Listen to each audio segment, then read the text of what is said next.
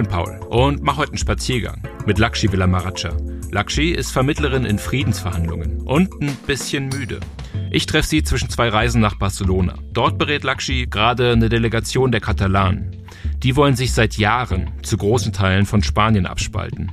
Das sind so Dienstreisen, auf denen Lakshi wenig schläft und viel isst.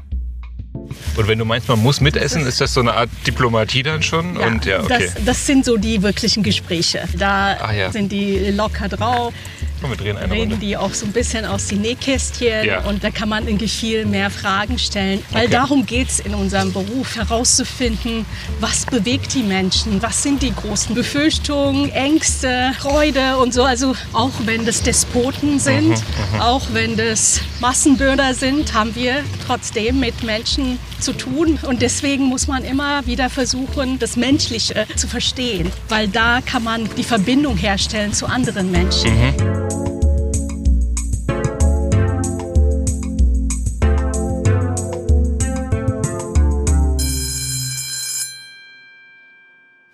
Lakshi, hallo und Hallo. danke für die Pause.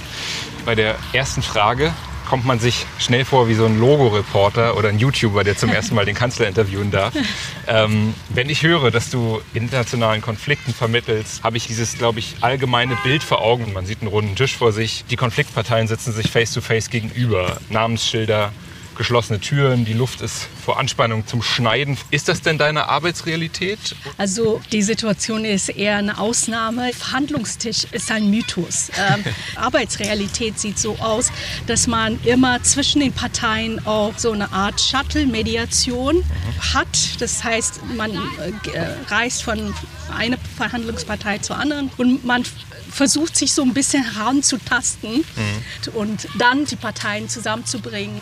Und manchmal ist es sogar gar nicht möglich. Es ist auch wichtig, nochmal zu unterstreichen, Verhandlung ist nicht ein Ereignis, sondern ist ein Prozess. Und du hast aber solche Face-to-Face-Verhandlungen schon erlebt. Die habe ich erlebt, ähm, aber nicht sehr oft. Ich habe sehr viel mit einzelnen Parteien gearbeitet, die äh, vorbereitet auf eine eventuelle Verhandlung, äh, insbesondere nichtstaatliche Gewaltakteure, die jahrzehntelang äh, im Dschungel sich befinden und dann plötzlich verhandeln müssen. Lakshi erzählt mir von ihrer Arbeit mit den Tamil Tigers, einer bewaffneten Rebellenorganisation aus Sri Lanka. Die Tigers waren mehr als 25 Jahre im Bürgerkrieg mit der sri lankischen Regierung, weil sich, kurz gesagt, viele Tamilen als Minderheit diskriminiert fühlten von der singalesischen Mehrheit im Land. Sie wollten einen eigenen tamilischen Staat. Für den führten die Tamil Tigers, kurz LTTE, einen brutalen Guerillakrieg, in dem sie Attentate verübten und Massaker, auch an ZivilistInnen. Viele Staaten stufen die Tigers bis heute als Terrororganisation ein. In den Nullerjahren hat Lakshi lange mit den Tigers gearbeitet, um aus einer Gruppe, die sich vor allem auf Terror verstand, eine Verhandlungspartei auf Augenhöhe zu machen. Ähm, du hast schon gesagt, dass wenn man in diesen Verhandlungen steckt, bestenfalls nicht mehr mit Asymmetrien zu tun hat. Also dass entweder eine der Konfliktparteien eben formal sehr viel stärker legitimiert ist, wie jetzt in Sri Lanka die Regierung. Ähm, wie geht man mit diesen Asymmetrien als Mediatorin um?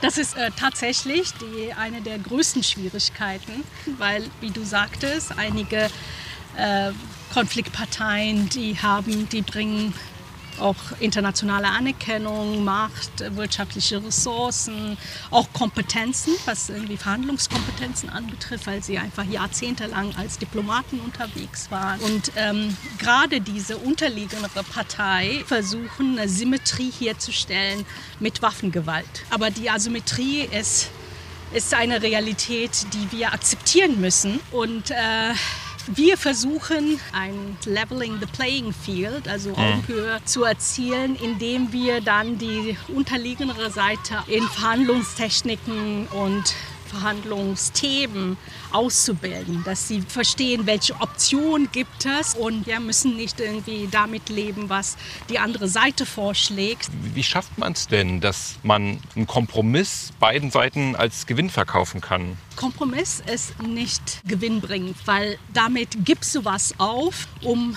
was äh, zu, äh, zu bekommen. Wenn die LTT sagt, sie möchte eigentlich einen unabhängigen Staat und die singalesische Regierung sagt, wir möchten einen Einheitsstaat, da gibt es keine Lösung zu finden. Und da muss man versuchen herauszufinden, was sind eigentliche Interessen, die äh, dahinter stecken.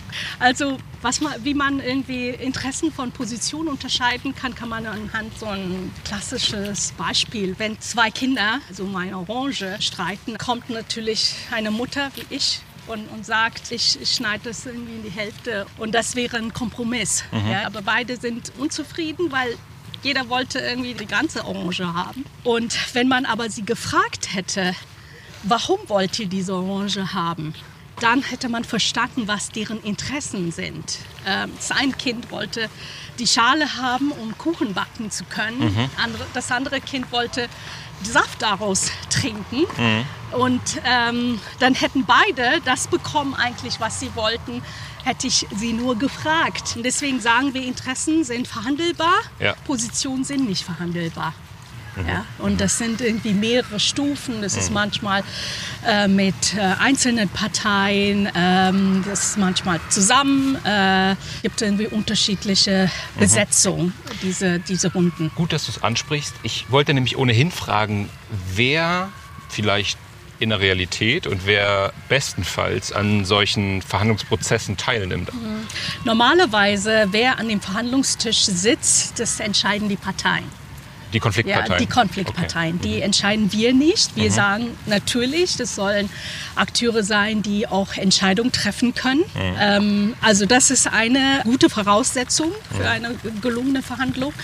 Andere Voraussetzung ist, ähm, dass wir dann schon auch fragen, sind es auch wirklich alle Akteure, die wir äh, für die Lösung des Problems haben? Weil letztendlich je inklusiver der Friedensprozess ist, desto nachhaltiger ist der. Ähm, das stimmt, theoretisch gesehen, aber praktisch ist es sehr schwer umsetzbar. Zum Beispiel im sri lankanischen Konflikt, die muslimische Minderheit, die auch in beiden Gegenden immer wieder zu Leidtragenden wurden, mhm. aber von beiden Parteien nicht als mhm. Verhandlungspartei anerkannt wurden. Letztendlich, wie ich sagte, äh, bestimmen schon die Verhandlungsparteien, wer an den Tisch mit, ja. Äh, mit Also man kann das jetzt nicht über deren Kopf hinweg entscheiden. Das kann man nicht machen, weil es ist ein freiwilliger Prozess. Es gibt also in keiner Weise ein Druckmittel oder man kann Parteien nicht zwingen zu verhandeln? Ähm, also es gibt natürlich Zwang, in Anführungsstriche, zum Beispiel, dass man die Partei sanktioniert, also Wirtschaftssanktionen oder auch andere Sanktionierungen, das heißt Visum nicht erteilt für Verhandlungsführer, deren Konten einsperrt äh, und so weiter und so fort. Also mhm. es gibt diese Art der Druckmittel auch.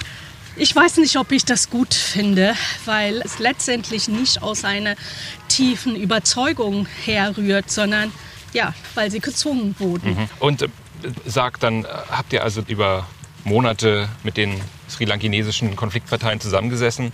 Wie ging der Konflikt dann aus? Ja, es ist eigentlich auch eine, ein trauriges Ergebnis, aber das ist auch Alltag. Die ist letztendlich gescheitert. Der äh, Premierminister wurde abgelöst von einer Partei, die Hardliner war und ähm, eher nicht verhandeln wollte mit äh, sogenannten Terroristen. Auch auf der tamilischen Seite oder LTT-Seite äh, gab es immer mehr Bedenken, äh, ob überhaupt irgendwie verhandelt werden kann. Mhm, und, und, beide Parteien dachten, sie könnten jetzt den Gegner militärisch besiegen. Und mhm. was dann auch natürlich passiert ist. Okay. Ähm, dann wurde offiziell der Friedensprozess beendet. Die äh, sri lankanische Regierung hat gewonnen, was wir als Siegfrieden bezeichnen. Mhm. Und die äh, LTT wurde vernichtet. So endete 2009 der Krieg in Sri Lanka. Und zwar recht exemplarisch für jüngere Kriege. Konfliktdaten zeigen, seit dem Zweiten Weltkrieg treten immer mehr innerstaatliche Konflikte auf, also Bürgerkriege wie in Sri Lanka. Während Kriege zwischen mehreren Staaten, wie zum Beispiel Russlands Angriffskrieg auf die Ukraine, seltener sind. Die Daten zeigen auch, dass Kriege seit 1945 viel seltener mit Friedensabkommen enden als mit militärischen Siegen oder Niederlagen, also dem, was Lakshmi Siegfrieden nennt dass aber, wenn es zu einem Friedensvertrag kommt, sehr wahrscheinlich eine Drittpartei vermittelt hat. Das können MediatorInnen wie Lakshi sein, einflussreiche Personen, NGOs, andere Länder oder auch internationale Akteure wie die Vereinten Nationen. Lakshi, die Politikwissenschaft studiert hat, arbeitete damals wie heute für die Berghoff Foundation, eine renommierte NGO für Friedensarbeit. Deren Arbeit wird oft vom Auswärtigen Amt finanziert. Nach Sri Lanka brachte sie aber ein Projekt des BMZ, also des Bundesministeriums für wirtschaftliche Zusammenarbeit und Entwicklung. Ich frage mich natürlich, was du, welche Balancen du halten musst, welche Eigenschaften du brauchst, um deinen Job gut zu machen, um eine gute Mediatorin zu sein.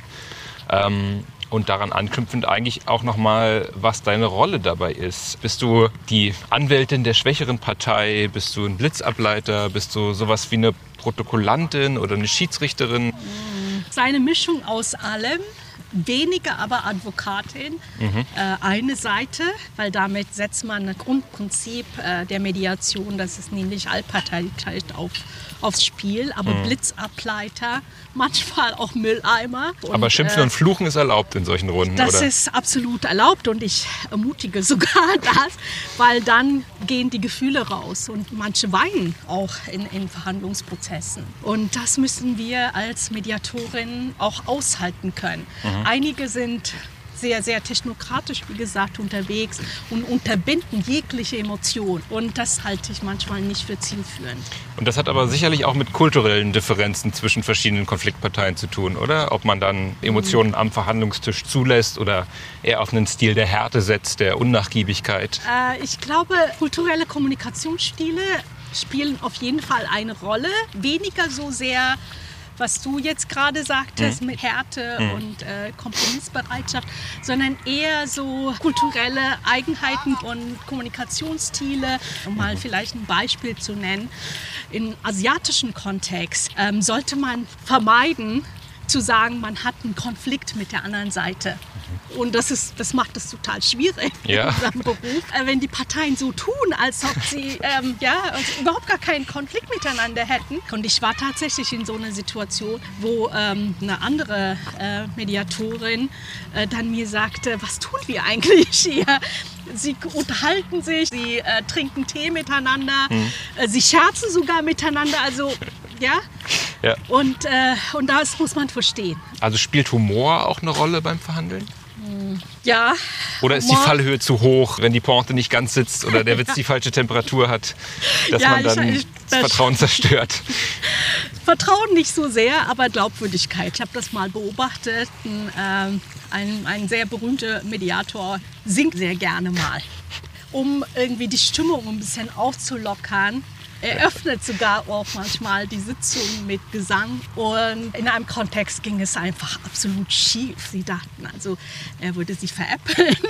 Mhm. Aber also wenn man das gut dosiert und dann einsetzt, wo es irgendwie vielleicht auch Sinn macht, also Situationskomik, mhm. eher würde ich äh, meinen.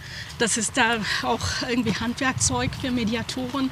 Also erfolgreiche Mediatoren bringen so einige Attribute mit. Eine ist Humor, Kreativität, Geduld, aber vor allem auch Demut dass man nicht besserwisserisch rüberkommt oder den Moralapostel spielt oder sagt, ja. du, aber jetzt hier mit Kinderrekruten, äh, das macht man doch nicht. Und dann hast du den Respekt verwirkt, weil man fühlt sich irgendwie von oben herab behandelt dann als ja. Konfliktpartei. Es äh, war sogar auch der Fall äh, für kurze Zeit. Mhm. Ich war verantwortlich für die ähm, LTTE damals und sie sagten, dass sie meine Dienste nicht mehr haben wollen. In dem Fall gab es eine sehr große Kontroverse um Child Recruit, äh, Recruitment, also minderjährige ähm, Rekru Rekrutierung. Kindersoldaten. Genau, ja, okay. Kindersoldaten ja. würde man irgendwie so, so salopp sagen. sagen. Ja. Genau. Und äh, sie fühlten sich nicht verstanden und bestanden darauf, dass die äh, Minderjährige äh, zu denen freiwillig äh, hinkommen würden mhm. und ähm, dass sie ja irgendwie auf sie als Vertreter des äh, tamilischen Volkes irgendwie aufpassen müssen. Ja, genau. Und dann gab es einfach eine große Auseinandersetzung und dann ruhte meine Arbeit eine, eine gewisse Zeit. Mhm. Aber ich habe das Verständnis, dass es auch Grenzen geben muss, rote Linien geben muss. Wir sind keine Technokraten. Würdest du denn sagen, man kann mit jemandem wie Wladimir Putin verhandeln, der einen völkerrechtswidrigen Angriffskrieg startet und für Kriegsverbrechen verantwortlich ist? Man muss mit jemandem so wie, wie Wladimir Putin verhandeln, weil letztendlich verhandelt man mit seinen Feinden und nicht mit seinen Freunden. Und äh, ohne dass er mit am, am Tisch sitzt, kann man einfach auch diesen Konflikt nicht lösen. Er hat ja auch sehr viele Vertraute von ihm auch zu Verhandlungen geschickt. Äh, Und das hat man ja auch gesehen, dass sie eigentlich eher Boten waren und nicht Entscheidungsträger.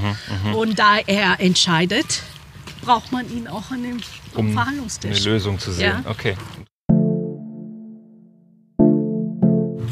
Aber das Ziel eurer Arbeit ist ja nicht immer Frieden, oder? Ja, es können unterschiedliche Ziele sein äh, und meistens geht es darum, Kommunikationskanäle offen zu halten. So banal es sich irgendwie anhören mag, weil einer der Gründe, warum es ähm, Konflikt gibt, ist, weil sie Parteien nicht miteinander reden oder so reden, dass es einfach nur eskalierend ist. Und meistens muss ich sagen, leider Gottes, wir als Mediatorin kriegen das auch nur hin, dass die Waffengewalt ruht. Man sagt irgendwie, solange die Konfliktparteien miteinander reden, schießen sie nicht aufeinander.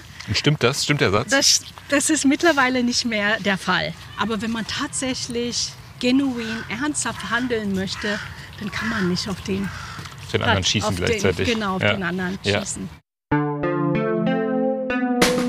Wir joggen jetzt so ein bisschen äh, aus aus dem Gespräch. Ähm, Gibt es denn einen Konflikt, den du gern mediieren würdest? Ukraine, Russland. Dieser Konflikt ist absolut vertrackt, ist sehr internationalisiert, sehr emotionalisiert auch. Da gibt es unterschiedliche und sehr hartnäckige Narrative auf beiden Seiten. Und das reizt mich, weil ich, und da vielleicht bin ich zu naiv, aber ich denke schon, dass jeder Konflikt durch Verhandlungen lösbar ist. Ähm, und dann frage ich mich natürlich, ob dein Beruf auch ins Private wirkt. Also hältst du zu Hause Spannungen und Unfrieden aus oder musst du dann gleich ran? Das ist interessant. Vielleicht es hat irgendwie mit meinem asiatischen Hintergrund was zu tun, ähm, dass ich gerne Konflikte meide. Interessanterweise. Okay. Und, Okay. äh, und daher irgendwie im persönlichen Umfeld ist es schwierig, mit mir einen Konflikt zu haben. Aber vielleicht auch legitim, auch dass du dann mal Pause haben willst. Ja, genau. Vielleicht, ja, ja. Schön.